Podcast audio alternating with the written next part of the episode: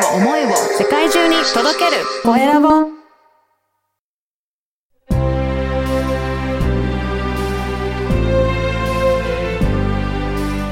経営者の志こんにちは、小ラボの岡田です。前回に引き続き、お金の教育に対する思いと活動について、さらに詳しく伺いました。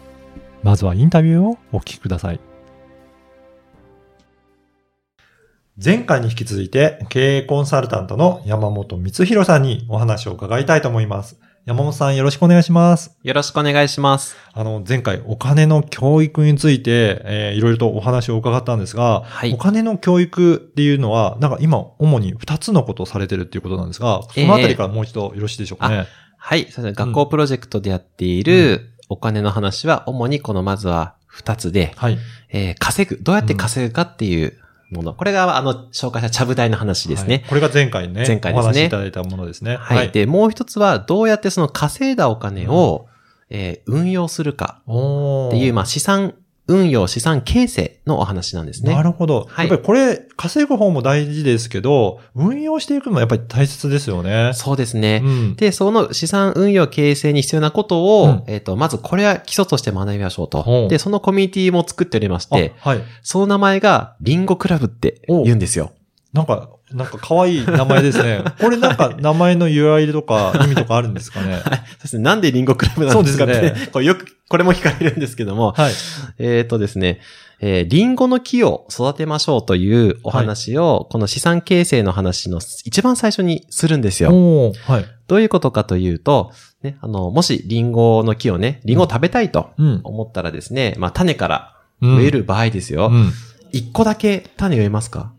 いや、そんなことないですね。それで、本当に成長するかどうかわかんないんですね。。そうなんですすよね。10年、20年うん。かけて、あの、育てていくわけで、もし途中ではい一個だけ植えてダメだったら、はい ちょっと、ダメねそうですね。はい食べれなくですよねなったりとかしますね。ですので、最初に種を10個とか20個とかって植えませんか、そうですね。はい。はい。これが、あの、リスクヘッジ、ポートフォリオの考え方なんですね。なるほど。はい普通に、あの、し、なんか日常的なものだと、そうはいリンゴの種のような感じで、いくつか植えるっていうのはわかりますけど、それがお金につながってくるわけなんですね。そうなんですよ。ねで、最初にまあ10とか20のね、種を植えますと。はいで、いきなり、いきなりボーンと、ああのー木がね、育つわけではなくて、うん最初はね、こううん芽が出てきて、はい。ね、が葉っぱが出てきて、双葉が出てきて、四つ葉だってなって、少しずつ育っていきますよね。はいで、その時はもう手がかかるんですよい。や、そうですね。赤ちゃんのうちにね、うんほっとくとうん枯れちゃいますよね。そうですね。はい。。ですので、毎日毎日水やりをしたり、はあ。で、中にはね、先ほど岡田さんが言った通り、途中でダメになっちゃううん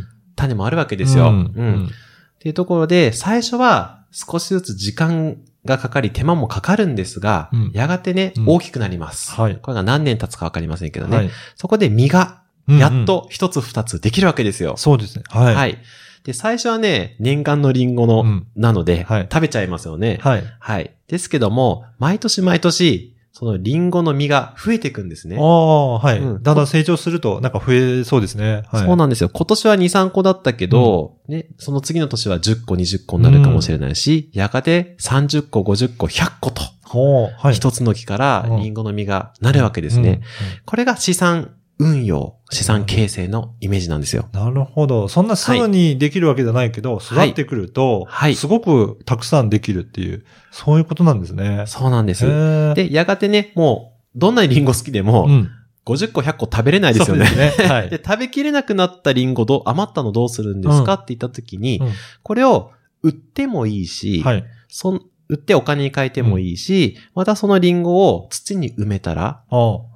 また次が。次の木がこれがあ福利の考え方あなるほど。なんですね。あはい。ーだから最初の、まあ、あの、まあ、これがインカムゲインという、うんまあ、利息に対す、利息のことはまあリンゴの実なんですけどね。うんで、キャピタルがリンゴの木なんですよ。ほうはい、に例えてるんですけども、最初のね、インカムの実はちっちゃいかもしれない、少ないかもしれないけど、それを福利で運用していくと、やがてすごいことになると。木が何十本になり、実が何千個になるっていうね。そうする、ともう、悠々自適に、うん。もう遊んで暮らせますよねっていう。はい。なるほど。このリンゴの木からこの資産運用のことが、すなんかすごく入っていて、学んでいけるっていうような、あ はいそういったことなんですね。はい。ちょっと長くなりましたが、これがリンゴクラブのネーミングの由来なんですよ。なるほど。いやー、本当にいろいろ、あの、勉強になりましたが、はいやっぱりお金は稼ぐのも必要だし、そうやって運用していく両方が必要なんだなっていうのが、なんか山本さんの話を聞いてすごくよくわかりました。ありがとうございます。は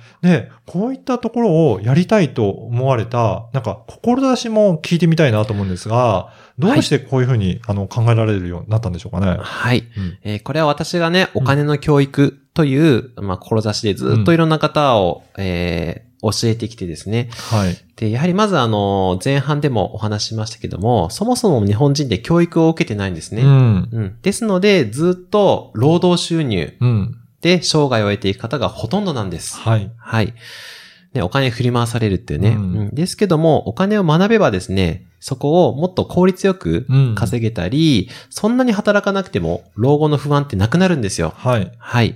ですので、まあ、多くの方がね、お金の悩みで日々、ちょっと、大変な思いを、さらに今ではコロナでね、より大変になっていますので、まあ、お金の教育をしたいなと。うん。で、稼ぐところをまず、まずね、そうですね。稼がなきゃね、運用できないので、はいで。それをまず稼ぎ方を教えて、で、稼いだお金をですね、あの、運、運用の知識がないと、うんすぐ、まあ、浪費だったりね、うん詐欺に騙されたりとか してしまうわけですよ。はい。はい。ですので、そうならないように、このリンゴクラブっていうのを、あの、作ったわけですね。はないる。ほど。そういった稼ぐ部分と運用する部分。まあそういったバランスによって、まあ、はい本当に豊かになってくるっていうところですね。そうですね。いやーこのお話も、あの、もっと詳しく聞きたいなという方もいらっしゃると思うんですが、はい。これどういったところで、あの、見ることできますかね？えっ、とですね、本来であれば、これも、えっ、と、会員になった方はい。に対して、まあ、6つの、うんえーまずベーシックなね、コンテンツを、えー動画。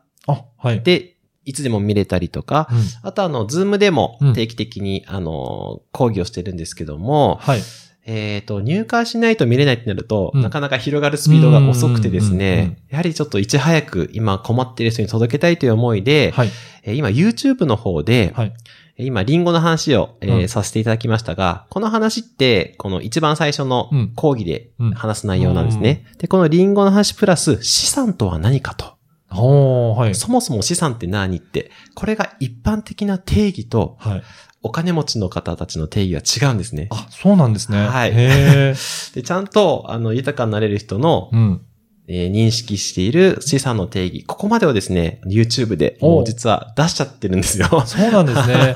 いやーぜひ、きあの、今日のお話聞いて、あの、はいもっと知りたいなという方いらっしゃると思うので、この、ポッドキャストの説明欄にも URL を掲載させていただこうと思いますので、あ、ぜひありがとうございます。はい、そこからチェックしてしていただいて、えー見ていただければなと思います。はいあの、最初の頃にね、お話しいただいた日本の教育って、こういったお金のことって習ってこなかったですよね。はい。でも、生活する上ではすごく大切なことなんだなと思いますけど、やっぱはいりそういった思いもあって、えーこういった活動をされてるんですかね？あ、そうですね。うんはい。